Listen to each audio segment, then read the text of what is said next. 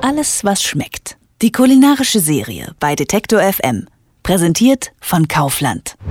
In unserer Serie Alles, was schmeckt, da fachsimpeln wir ab und zu ganz genüsslich über Themen rund um die Gaumenfreuden. Unter anderem stellen wir Ihnen immer mal wieder Gemüse vor, die gerade Saison haben. Und dazu habe ich mir heute Antje Pichota ins Studio geholt. Auf ihrem YouTube-Kanal The Crots zeigt sie regelmäßig, wie man mit regionalen Zutaten saisonal kocht. Sie berichtet außerdem über die Erfahrungen, die sie in ihrem Schrebergarten beim Anbau von Obst und Gemüse macht. Heute sprechen wir über ihr Lieblingsgemüse im Juli, den Blumenkohl. Hallo Antje. Hallo.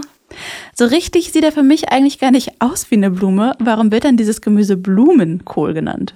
Ja, doch, doch, ist das äh, schon eine Blume. Der Blumenkohl zählt zu den Blütengemüsen. Jetzt fragt man sich, warum. Nun, diese Blumenkohlröschen, die du da immer mit deiner Sauce Hollandaise isst, das sind eigentlich die äh, Sprossen des Blumenkohls, die Blütensprossen. Du nimmst die als solche nur nicht wahr, weil der Kohl halt immer geerntet wird, bevor er wirklich äh, sprießt.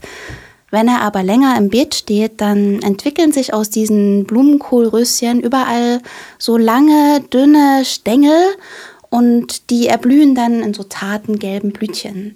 Und das sieht aus ein bisschen wie die, äh, wie die Haare der Medusa. So ganz lange Stängel, irgendwie sieht echt skurril aus. Hast du das schon mal gesehen? Nee, ich kenne tatsächlich nur den, ja, quasi äh, ungeblühten Blumenkohl rund und weiß. Ja, stimmt. Weiß ist das gängige Schönheitsideal beim Blumenkohl. Also Oma hat früher immer Milch in den Blumenkohltopf getan, wenn sie ihn gekocht hat, oder Zitronensaft, damit er ja schön weiß bleibt. Aber ich glaube, da ändert sich gerade was in dieser Farbwelt. In Südeuropa zum Beispiel gibt es schon ganz lange Blumenkohlsorten, die sind so orange, gelb oder grün oder lila, so in pastelligen Farben. Hübsch. Sehr hübsch. Und ähm, ich denke, äh, dass die jetzt auch immer mehr bei uns auf den Markt kommen. Also ich kann mir vorstellen, dass denen eine steile Karriere als Instagram-Gemüse äh, bevorsteht, einfach weil die so schön sind. Man muss nämlich wissen, weiß ist der Blumenkohl eigentlich nur dann, ähm, wenn er sich in seinen Blütenblättern komplett verstecken kann. Und das ist gar nicht so unbedingt immer der Fall. Wenn so ein Stückchen von dem Blumenkohlkopf in die Sonne guckt, oder dann entwickelt das Stückchen Chlorophyll oder Beta-Carotin und das färbt dann den Kohl.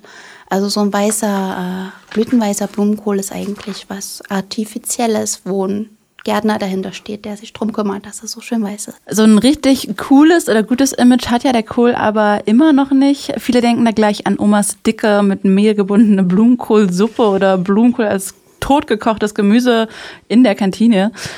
Der ist dann so mittellecker. Wie empfiehlst du ihn denn zuzubereiten? Also ich finde die äh, Zubereitungsart äh, der Low Carb Küche eigentlich am spannendsten.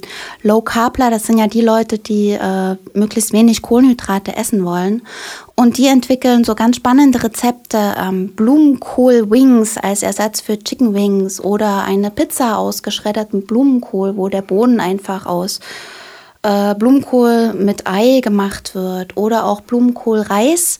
Das ist einfach Blumenkohl, der in so einem modernen Hochleistungsmixer äh, kurz ähm, eine Runde dreht und dann bekommt er so eine körnige kleine Struktur und sieht halt aus wie äh, Reis. Mhm. Also das finde ich hochspannend. Weißt du denn, wo der Blumenkohl überhaupt seinen Ursprung hat? Also ich habe mich informiert. Getippt hätte ich persönlich auf Indien, einfach weil es so viele indische Rezepte gibt mit Blumenkohl. Ich weiß nicht, Alu Gobi mit äh, Curry und Kartoffeln. Das gibt es ja bei jedem Inder. Mhm, voll lecker. Manchmal auch gern mit Erbsen noch drin. Stimmt. Also ich hätte geschworen, der Blumenkohl ist so alt wie der Buddhismus in Indien, aber Fehler. Ähm, erst vor ungefähr 150 Jahren haben ihn die Engländer äh, in ihre damalige Kolonie mitgebracht. Eigentlich kommt der nämlich aus einem Gebiet, ähm, so wo heute ungefähr die Türkei und Griechenland liegen.